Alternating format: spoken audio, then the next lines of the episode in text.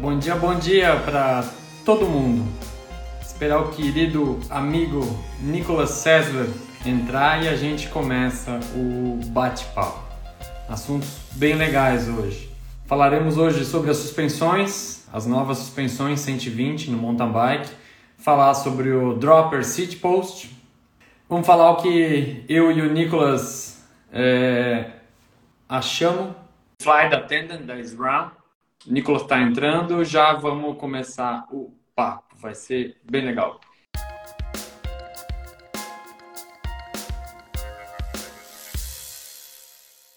Aí estamos. Mais uma vez reunidos num novo cenário de Nicolas César. Isso aí. Como, como vai? Terça-feira, horário do almoço, para dar fome já, abrir o apetite para pegar um pouco. Cenário novo, viu? Tá tendo, tá tendo reforma em casa. Tá meio ruim aqui, mas pelo menos agora tem alguma temática no fundo, né? Ah, que bom, né? O pneu da mountain bike tu, tu consertou pelo menos? Pô, demorou. Mas teve que ser, né? Para ir correr, não dava para correr de pneu furado. O pulmão tá furado, mas o pneu não pode estar. então vamos lá. É, para quem já entrou, episódio número 6 da série Gregário Tech. Hoje falaremos Paz. novamente, novamente, né, sobre as suspensões, a evolução das suspensões no mountain bike.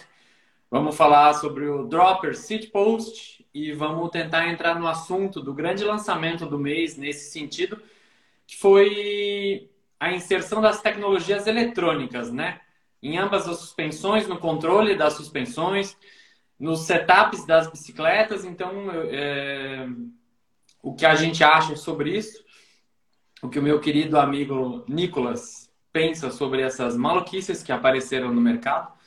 É, mas o que eu queria, lhe, além de lhe dizer boa tarde, é, europeu, é, Fiquei sabendo que você testou a nova Spark com 120 milímetros de curso e consigo com os meus próprios olhos ver que você tem a versão antiga com 100 milímetros. Então, que tal é. a gente começar pelas impressões, sendo que eu não só andei na nova, como eu comprei uma. Hum, interessante. Depois eu vou querer saber o, como foram os tunings para deixar ela propriamente weight winnie, né? Mas ainda não, foram. ainda não foram. Ainda não? Não, porque o correio não é. Correio não funciona como aí na Europa, que tu compra de um país e chega no outro dia, entendeu? Bom, mas depende. Ultimamente, como anda o, a indústria da bicicleta, só de conseguir uma bicicleta que ande com um grupo já é um feito bem, bem expressivo. Tunar a bicicleta, então, quase milagroso, né? Porque tudo em delay, tudo atrasado, e isso não é exclusividade do Brasil, viu, galera? Aqui, por exemplo, só dando um, um spoiler, né?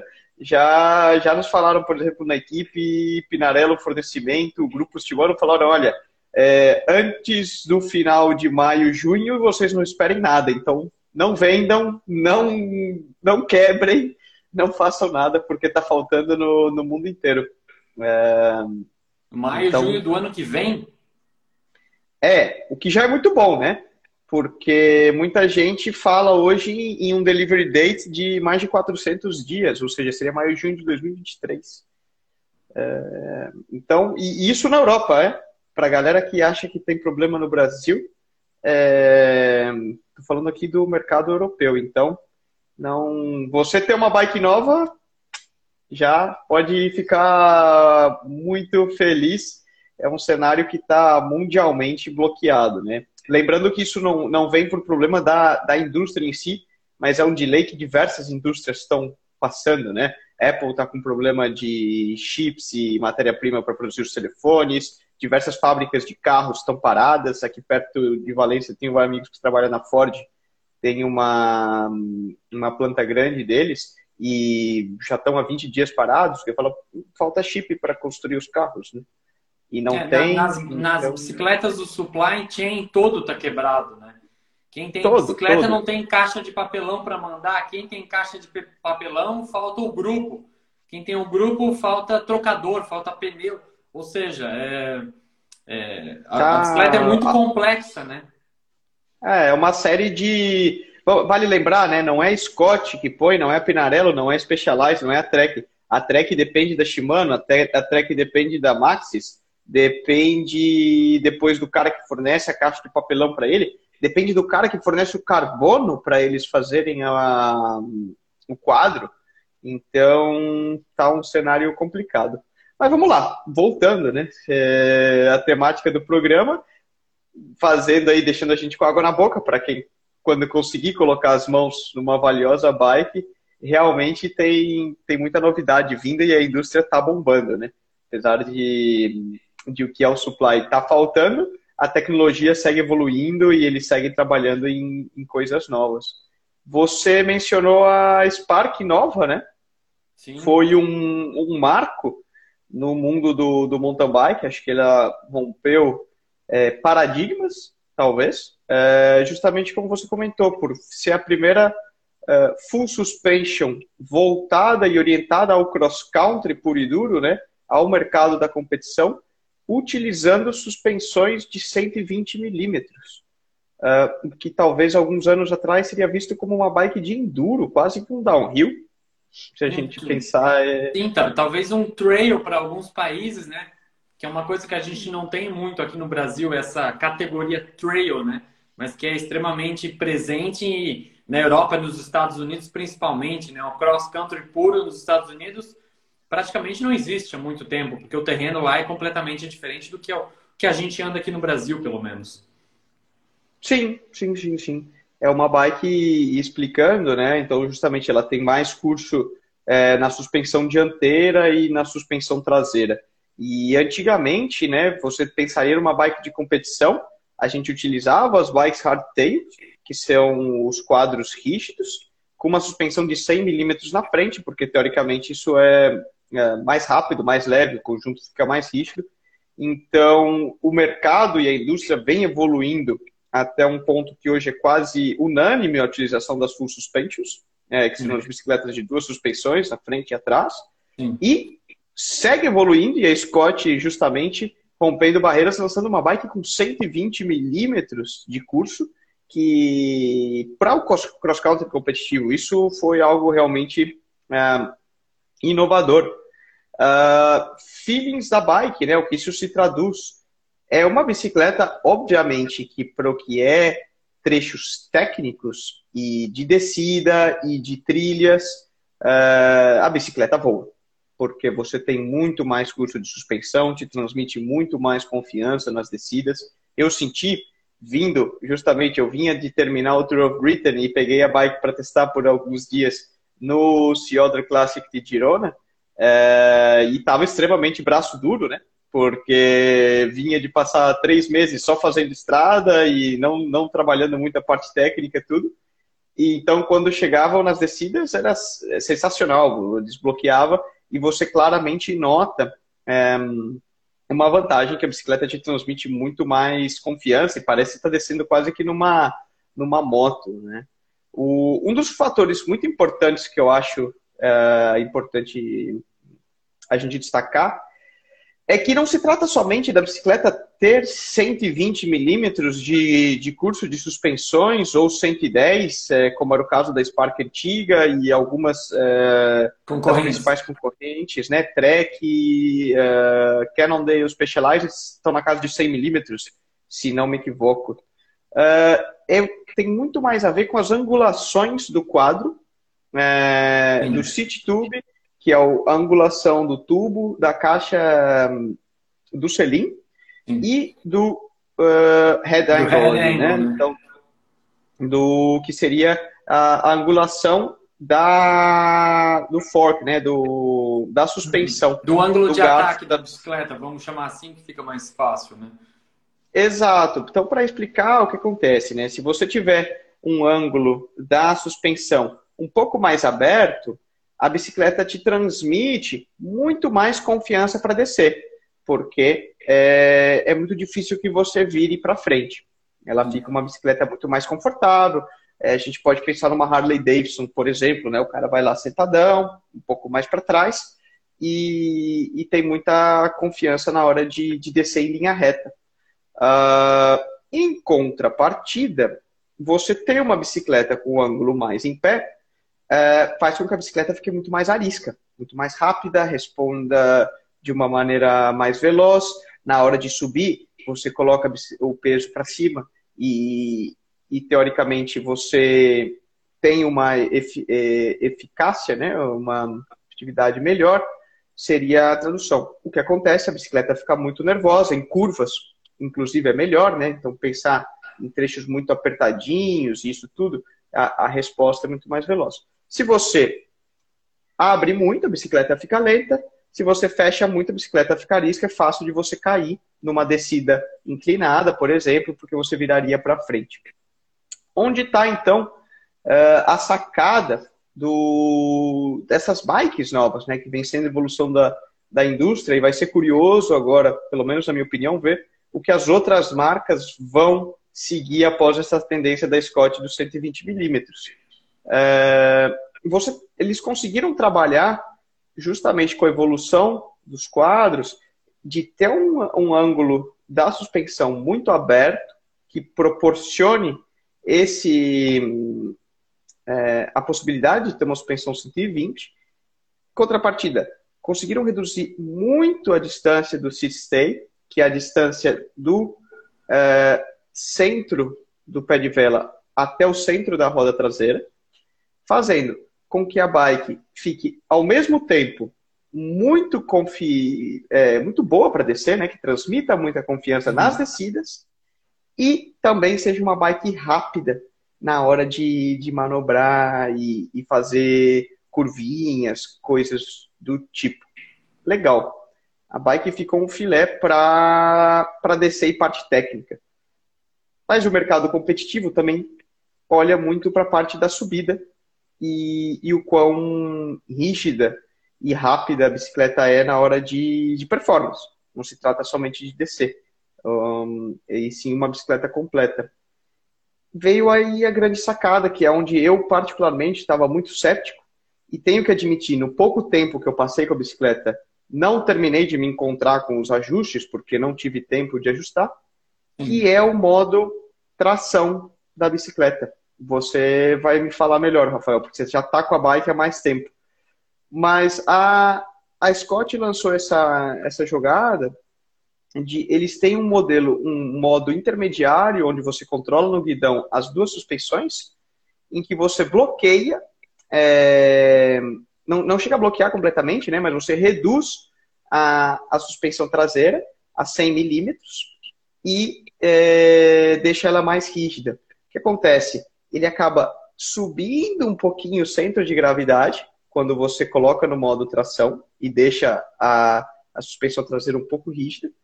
Ao subir o centro de gravidade, também fecha um pouquinho o ângulo da caixa de direção, o que se traduz, a bike fica muito boa para subir. É, claro que isso exige também de quem está utilizando, aprender a utilizar, aprender e, e, aprender a regular, como eu comentei. É, no, em, em, três dias que eu passei em cima da bike, eu não, eu não, não tive tempo de afinar isso ao limite, mas eu achei que foi uma, uma sacada muito interessante. É, até porque na, é, é, o Nicolas, para quem não sabe, é chassi de grilo, né? Tem 51 quilos, provavelmente. Estou chutando, mas não devo estar tá errando muito.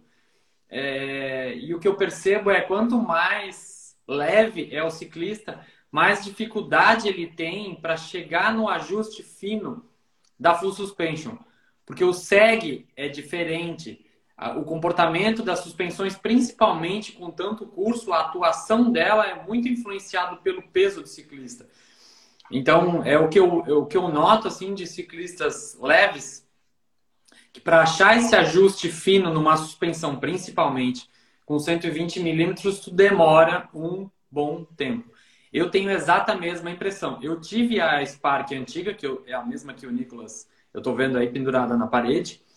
É... E na nova, a primeira volta que eu dei nela numa pista de, de XCO, eu parei lá no test drive e falei: eu vou andar só nesse modo intermediário? Porque o ajuste do modo intermediário na nova ele é ainda mais eficiente do que o ajuste do modelo antigo. O pessoal da, da Scott do Brasil falou assim: olha, a estatística que a gente tem é que o ciclista vai andar 80% no modo intermediário. Ele raramente vai abrir toda a suspensão ou vai usar o modo rígido. Porque eu, no plano, não senti nenhuma diferença com a suspensão travada do modo intermediário. Antigamente, sabe aquele sentimento que tu tinha nas bicicletas antigas de tu ter um pouco de bob, a gente chama de bob, né? Quem pedala bastante tempo. Você vai meio saltando ali, né? Sanfonando Isso. em cima da bike, né? Isso, tu sentia que alguns watts eram perdidos ali nos pivôs, nos links. Na nova, não tive nenhum tipo de sentimento em relação a isso. E é impressionante como não só a nova Spark, como as novas bicicletas com mais suspensão são eficientes no plano, né? Que era uma reclamação rotineira antigamente de quem andava com uma full suspension dizia: "Ah, não, no plano eu perco muito, na subida eu perco muito, vou continuar com a minha rígida". Inclusive teve até uma piada engraçada que o Eric Bruschi postou esses dias dizendo assim: qual a única vez que te enganaram? A vez que me disseram que não era para comprar a full suspension, que era pior do que a rígida, entendeu? É, pode ser. Olha, é uma, uma curiosidade. É, a gente estava até gravando o, o Mountain Bike Pass com, com a Vivi agora e a gente teve o prazer, a honra de ter o Ermida. E, e agora, antes da live, a gente estava batendo papo com ele. Hum. Esse programa vai ao ar em, em algumas semanas, então imperdível vai ser. Já posso aqui dar um, um pequeno spoiler. E uma coisa que ele comentou, muito curioso, a gente estava mencionando a evolução um pouco das bikes nos últimos anos e como a indústria mudou. Né? É, e justamente, antes você tinha as bikes para o ciclismo, para o cross-country, né? O, o, mountain bike competitivo, a gente tinha as bikes é, hardtail, é, e pensava-se que quanto mais leve, melhor, e quanto mais rígido, melhor, porque você teoricamente não perde força. E, e, hoje a gente viu que esse cenário mudou muito e a indústria é, do mountain bike, né, mais até que na, na estrada, evolui de uma maneira super rápida. Agora, perguntando, como que a gente vê a, essa continuação, né? O que vai acontecer nos próximos anos? Qual que são essas tendências? Um, a Scott, talvez a temática, né, seja porque é um spoiler do que pode vir e, e que as outras, uh, e que o restante da indústria siga, né? Mas uh, o consenso é o seguinte: nos próximos quatro, cinco anos, a gente vai viver uma certa estagnação por essa crise de, de supply chain, né, de, de suprimento global uh, em que vai ser difícil ter muito acesso às bicicletas nesses próximos dois anos, efetivamente, até para as novas gerações. Porém, algumas coisas nos últimos anos se consolidaram. O uso da Full Suspension, 29, pneus mais é, largos. aros mais tudo largos. Isso. Aros mais largos. Porém, ainda não terminaram de ficar super ajustadas para o que é um ciclismo competitivo. A gente vê que a indústria ainda está constante tentando evoluir e se encontrar do que é o melhor e de como fazer isso funcionar da melhor maneira. É, e eu acho que é aí que entra justamente essas novas experiências em que cada marca está tentando buscar o seu nicho e o seu e desenvolver o seu produto para entregar é, essa bike full suspension com pneus largos e que seja ao mesmo tempo é, eficiente, confortável numa descida, que te transmita confiança, mas que seja rápida e que você use toda a tua energia sem, sem perder é, em, em, movimentos desnecessários. Né? Sim. O que eu ia, o que eu ia é, te perguntar, Nicolas, é a Spark que você testou tinha dropper seat post ou tinha o um canote normal? Eu testei a, a Road Cup, tá. que era com, com dropper post. Eu, eu entendo que no Brasil chegou só a Timício, ou, ou chegaram algumas Road Cups também? Não, não, não chegaram as, as com canote retrátil. É, e as bicicletas que chegaram foram exclusivas até agora para os testes e para os lojistas, é, os, donos, os donos das maiores lojas conseguiram adquirir uma, mas eles não podem vender, a bicicleta tem que ser usada para informação. Foi nessa uhum. leva que eu fui selecionado para comprar uma, ou seja, é, fui um sorteado, basicamente, um premiado oh, de conseguir tirou na lota. É, de conseguir ter uma bicicleta dessa para chamar de minha. tá entendendo? é... E de ter esse feeling, né? Porque vai te dar um. Justamente, eu acho que isso é muito legal. É poder testar novos produtos é uma oportunidade única. E é algo muito legal porque não significa que porque é uma bike nova e que alguém lançou, é, funciona, né? A gente tem que ter muito. Eu, pelo menos, sou muito cético, não sei se essa é a maneira de definir, é, quando eu vejo a indústria lançando algo novo. É, porque, obviamente, tô, todo mundo está sempre buscando inovar e tem N momentos que dá certo e pode ser uma tendência e não dá, e momentos que dá errado. Quem lembra, RockShox recentemente lançou aquela suspensão que era ao contrário, né? Tinha a, a RS1, né? A RS1. É, e muito legal, e ah, mas não funcionou. Todo mundo testou aquilo e falou, hum, hum, não terminou. E não, não vingou, não vingou, né? É. E... No, no caso da Spark, é, sem, sem a gente puxar muito saco, né?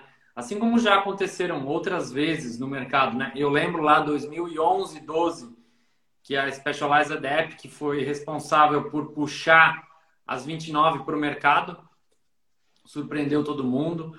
Lembro recentemente a nova Tarmac Disc, que puxou as bike disc inteira para o mercado. É, acredito que a Spark vai desempenhar esse papel de puxar as, bicicletas full suspension 120 para ser as queridinhas do mercado. É, vou sentar de camarote esperando o que as outras marcas vão fazer com esse padrão de suspensão escondida, que é fantástica. Vamos ser bem honesto, né? É, muita gente falou: ah, mas a Scott adquiriu a Bold e a Bold que tinha a patente da suspensão dentro do quadro. Interna, né? Todas as marcas fazem isso, a Apple faz isso, Samsung faz isso, todo mundo faz isso para comprar alguma tecnologia desenvolvida por outra por outra marca. E a bicicleta ficou muito clean, né? Eu, é, eu tive inclusive um comentário de, de algum seguidor que me viu é, é, recentemente, aqui uma foto aqui da minha oficina, e falou assim: essa bicicleta é rígida? Alguém que chegou agora no meio do livro e, e foi ler o capítulo. Cadê a suspensão? É uma rígida? Entendeu? Então eu acho que o mercado, apesar da ânsia para eles fazerem novos lançamentos, novas tecnologias, o supply chain nos próximos anos, eu acredito que vai dificultar bastante mesmo. Tipo, ah, a gente já sabe de lançamento da SRAM, por exemplo. Ah, já foi postergado por quase mais um ano, porque não tem supply chain, eles não, não adianta lançar agora e não ter o produto para entregar, entendeu? É, e, e, falando sobre o, o Dropper, é, colocou muito bem, assim, é, muita gente sente a necessidade absoluta de usar o Dropper, que usa a bicicleta nas condições, principalmente de descida, né, onde abaixar o canote é quase mandatório, né? E tem gente que só usa full suspension no estradão, nunca vai apertar o botão para descer o dropper. Se tu, se tu, testou a Spark, a tua Spark tinha três botões. Tu não se confundiu com os botões? Um pouco. Uh, ah, para ser honesto, sim, porque eu nunca, usei, eu nunca tinha usado o dropper post antes. Hum? Então, para mim, foi, foi efetivamente algo novo. É, novamente, eu acho que é algo, uma evolução. Você vê hoje no, nos circuitos muito técnicos é quase que unânime a utilização pelos principais atletas do dropper post.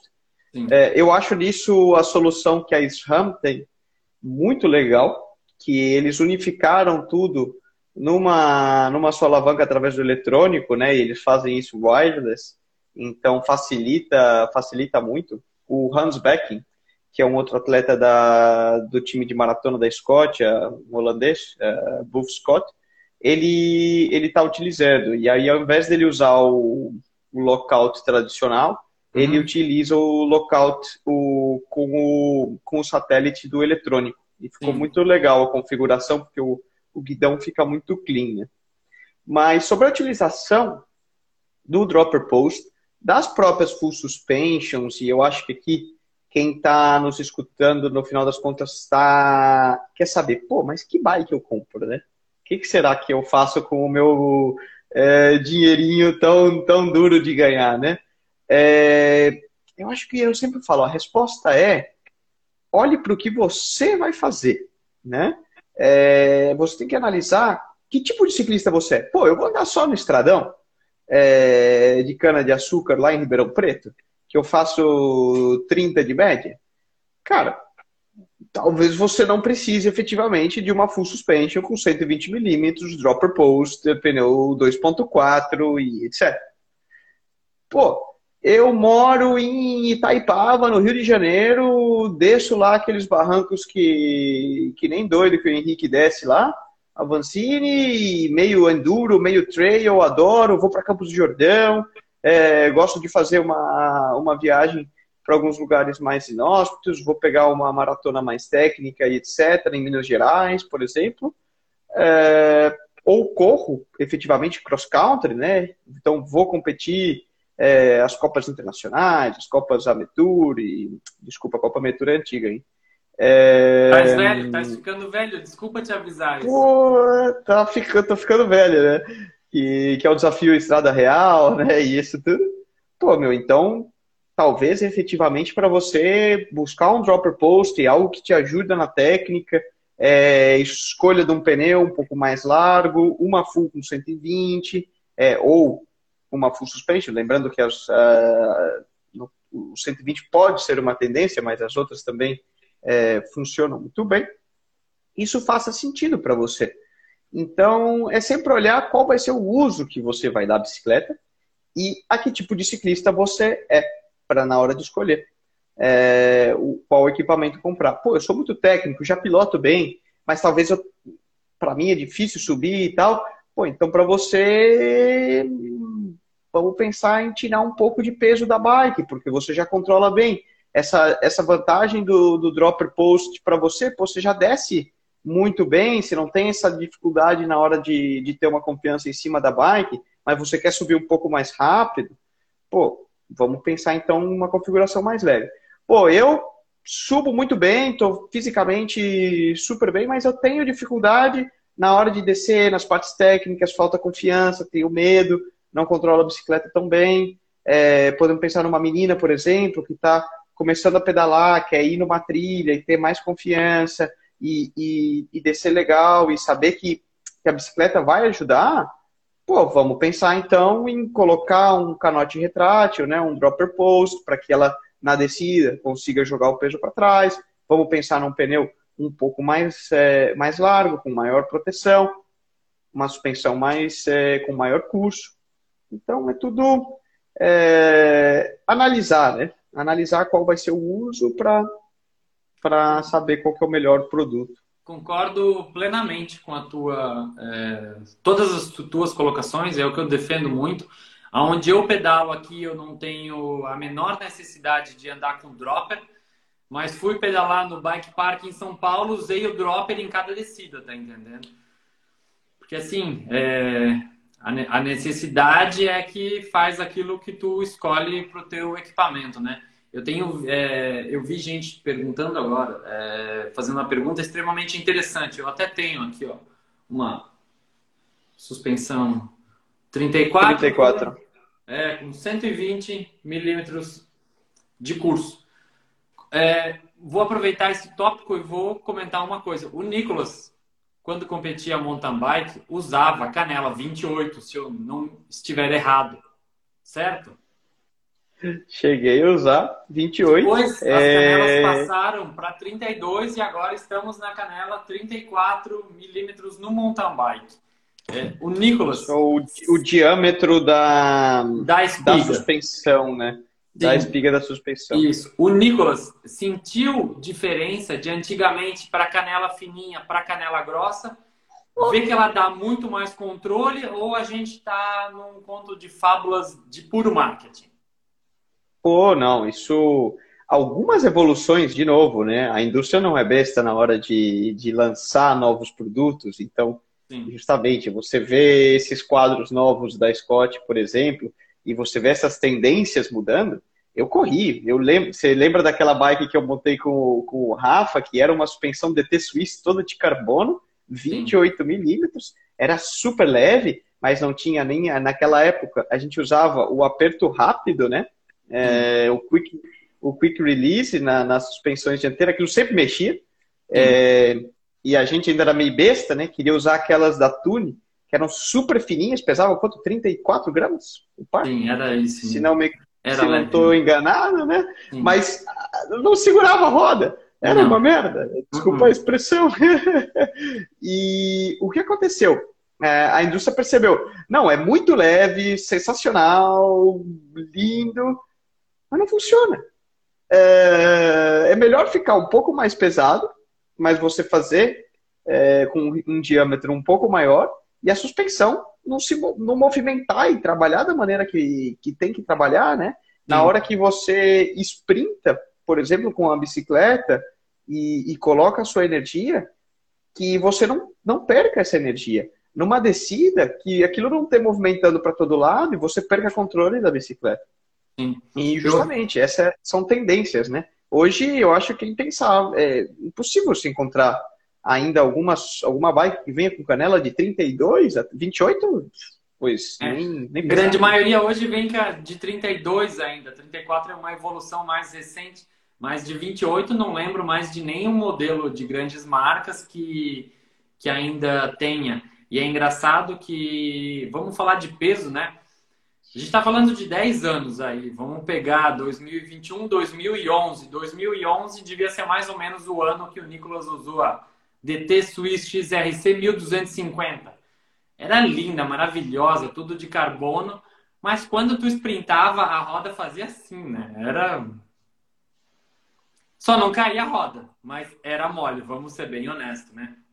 É. E naquela é, época. E quem lembra daquela eu, aquela CID? Tinha uma CID anterior ainda, que era aquela CID com canelinha de. que vinha com o Crown, o Black Box todo de carbono, era linda, maravilhosa o negócio. Hum. E aquela suspensão, Nicolas, tinha 1,350 kg há 10 anos atrás. Sem eixo passante, com tinha 80 milímetros de curso,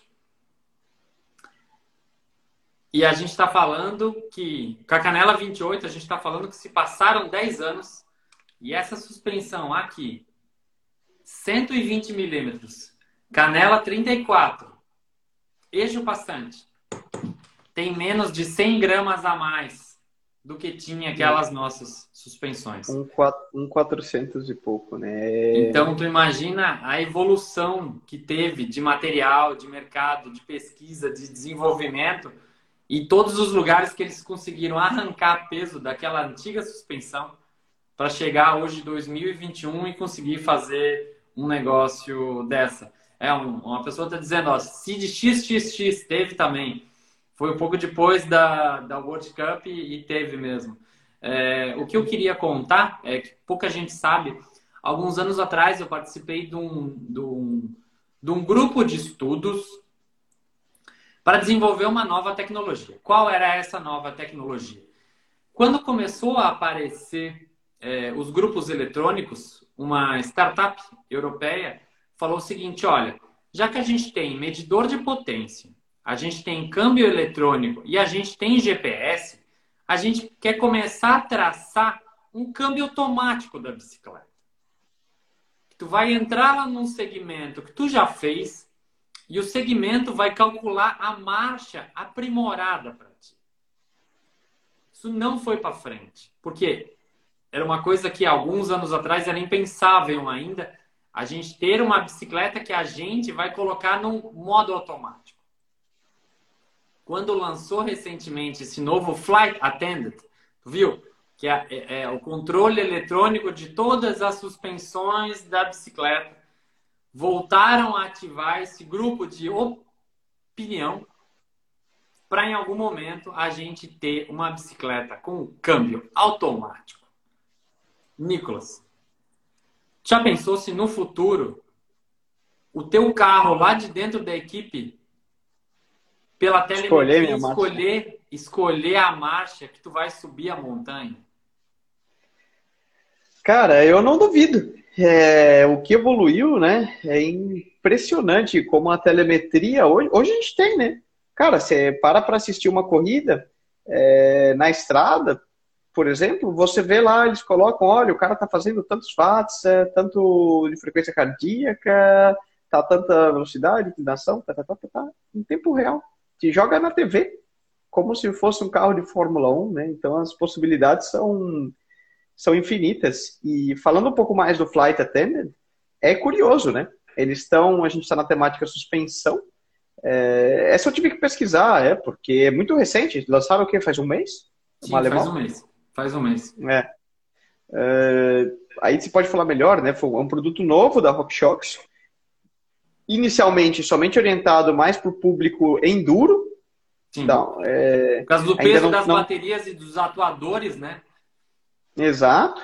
É, então, basicamente, o que eles fizeram? Eles acoplaram a, a suspensão dianteira e traseira, um tipo de telemetria em tempo real, é, com uma inteligência artificial, ele tem um mecanismo interno ali, eletrônico, é, que ele trava e destrava a suspensão ou regula o quão dura ela vai ficar para você, automaticamente em função do terreno que você está andando. E aí ele tem uma série de sensores eletrônicos para medir isso. Ele tem um sensor dentro do pé de vela para ver se você está pedalando, para você não, não é, saber se está pedalando ou não. Tem uma série de aceler, acelerômetros, aqui travou a língua, é, acelerômetros para ver a angulação, se você está voando, se você está de ponta cabeça, espero que não, é, como que você está, e ele regula automaticamente a tua, a tua suspensão em, em tempo real, sem que você tenha que fazer nada. Qual que é a ideia disso? Que você tem que pensar menos e pedalar mais e curtir mais o rolê sem ter, ter essa preocupação extraindo o máximo do seu equipamento. Isso você depois pode regular ah, através do teu smartphone e, e, ter uma série de ah, amplia uma série de possibilidades, né? Agora, eu não duvido que dentro de alguns anos isso a gente vai ver no mercado do, das bikes competitivas de cross country também, porque não deixa de ser um, como você falou, a indústria vem evoluindo, o peso que no, no, no cross country competitivo é muito. É um fator importante, ele vai, vai ser reduzido, porque eles vão evoluir. E eu acho que cedo ou tarde vai chegar nesse, nesse mercado também. E que isso chegue logo mais aos câmbios, pois eu não duvido. No final das contas, eles até brincam, né? Você, ele usa to, todos esses, sensores usam a mesma bateriazinha da SRAM é, e você pode trocar. Então você vai poder trocar do, do dropper post, com os câmbios, com, com as suspensões, etc. E a bicicleta tá, tá ficando automatizada, né? Daqui a pouco ela vai dar sozinha, será? Sim, daí, daí é, esse, esse aplicativo que eu, que eu participei de parte do desenvolvimento, ele era para ser um gadget instalado dentro do, Gar, do teu Garmin mesmo, entendeu? Hum. E lá ele já ia saber naquele segmento, ó, o teu RP nesse segmento, tu subiu com a cadência tal, com tanto de média de potência na marcha X. Tá entendendo? Então tu imagina se daqui a pouco a gente tiver uma bicicleta que consegue, através dos teus próprios dados, pense, em um algoritmo dizer assim, não, ó, Rafael pedala melhor na inclinação tal, na cadência tal, então eu vou colocar a marcha certa para ele, porque ele não está pensando direito. Já pensou? Uhum. Alô, Stock Exchange, qual que é o case aí que a gente tem que botar dinheiro estilo Elon Musk para daqui 15, 20 anos é, ficar rico? Sim, não, mas eu... eu, eu acho que. E eu não vejo num futuro tão distante, né, se você, a gente estiver aí no, no mundo das suposições, porque de certa forma já faz, né? Na, se eu não me engano, o SRAM é, na estrada, por exemplo, você entra no aplicativo, ele te dá, olha, você passou dentro dessa é, bateria, né? Dentro você passou 50, 19, é, tantos uh, minutos pedalando, você passou, e te dá os watts, né? Porque ele conecta Sim. também no, no, medidor de Sim. potência. Depois você produziu tantos watts, na maioria da parte, na marcha, é, no prato 39 na frente, com a marcha 18 atrás. Estou aqui falando. Você passou é, 39, 28, tantos minutos, e com tantos watts. Então, é, já está quase aí, né? De certa forma, assim. É, e eu queria aproveitar esse assunto e perguntar para o Nicolas. Nicolas, o que, que a equipe tem de telemetria de dentro do carro dos atletas hoje? Olha, hoje a gente costuma usar na, nas provas. De cross country eu não sei, tá? Não, não posso. Não, Falando não de road, que é o que o Nicolas tem é, não tô, eu posso até buscar me informar aí como que tá no, se no mountain bike o pessoal tá usando alguma coisa também. Uh, mas na estrada, sim algumas equipes, por exemplo, Ineos, Jumbo, uh, Bora, entre outras, eles conectam com, por exemplo, um tablet é, com os medidores de potência e frequencímetros de frequência cardíaca dos atletas para ter uma telemetria em tempo real é, e saber qual o nível de esforço e tentar definir a estratégia em função disso. Sobretudo em subidas, né? De serras, onde as, as variáveis são mais controláveis. Numa prova clássica, em que você está constantemente atacando e tal, não, não tem muito o que, o que ser feito. Mas, no geral, ainda se restringe a, no momento da competição, é, é, muito mais, se trata muito mais de uma coleta de dados para posterior análise é, e, defini e definições e tomada de decisão de estratégia durante a prova nas etapas seguintes e, e definição de calendário e treinamento também, para alinhar, alinhar os treinos.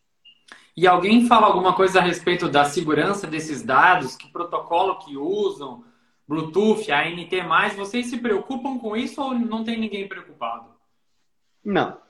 não Nada. Não é uma conversa que eu nunca escutei. De, você disse uma, de uma equipe está roubando os dados da outra? É, porque assim, o protocolo ANT+, tu transmite quem quiser conecta, entendeu?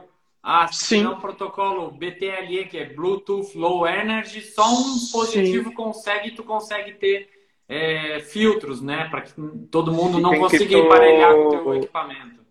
Encriptografado. É, não, nisso é certo. A gente usa NT Plus, até porque como você vê, né, esses dados em algumas equipes é, são até compartilhados com as transmissões de TV para que para que eles saibam. Claro que algumas equipes simplesmente dizem, olha, eu não quero compartilhar, e de alguns atletas, etc. Mas eu acho que hoje, é, não, não, é um, não são segredos é, guardados a quatro chaves, como seria na Fórmula 1. Porque no final das contas, você não precisa ser nenhum Sherlock Holmes para ver quem está fazendo mais força ali, né? Sim, eu, deve lembrar numa época que atleta nenhum postava nada no Strava para que ninguém visse, lembra?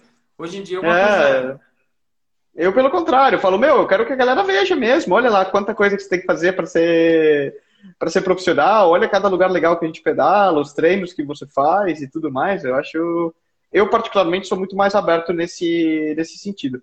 Mas voltando à resposta inicial, não, que eu saiba, não existe e não sei se tem alguma equipe tentando roubar dados da, das outras equipes.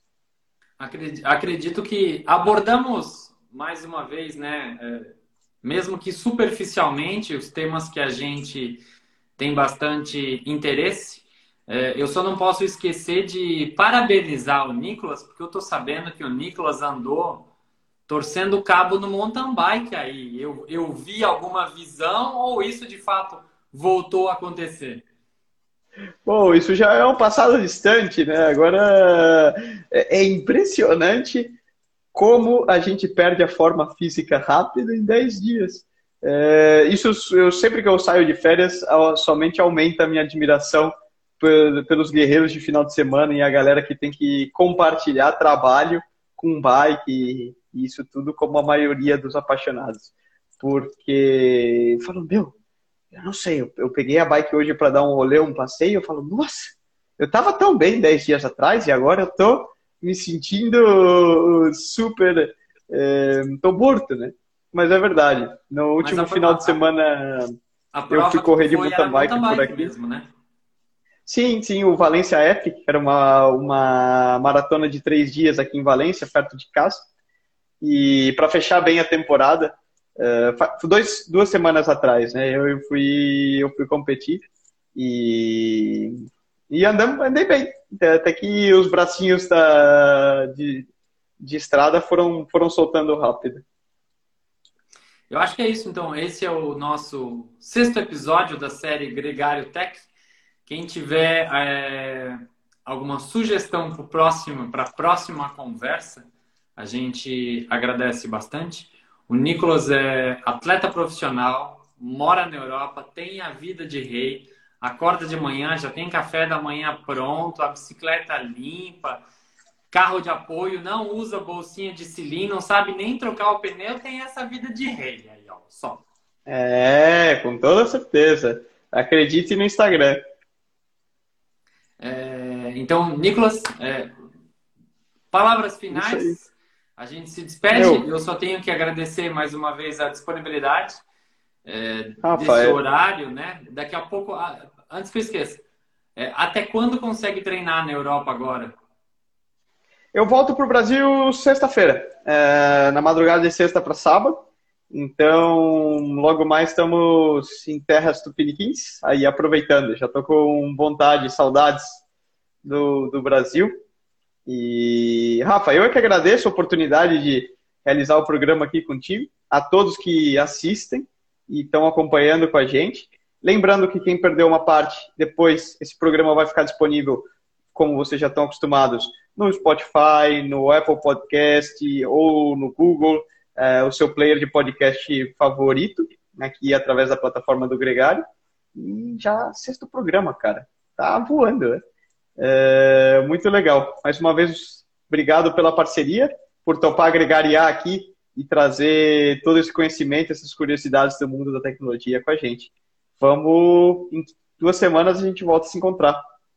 Quero pedalar contigo ainda, para um dia dizer assim, tomei na cabeça do Nicolas, aqui no Brasil, tá entendendo? Bom, se eu agora voltando de, de férias, eu acho que vai ser o inverso. Não, Vamos ver. não chegou nesse nível ainda, mas para tirar foto contigo na largada eu ainda tô dentro, entendeu? Temos que ter um pedal dos gregários agora no final do ano. Ah, Fazer seria, seria uma reunião. Com certeza. Vamos marcar. Até a próxima. Um grande abraço, um bom dia. Até a próxima. Bom dia e boa tarde para todo mundo. Bom almoço. Valeu, um abraço.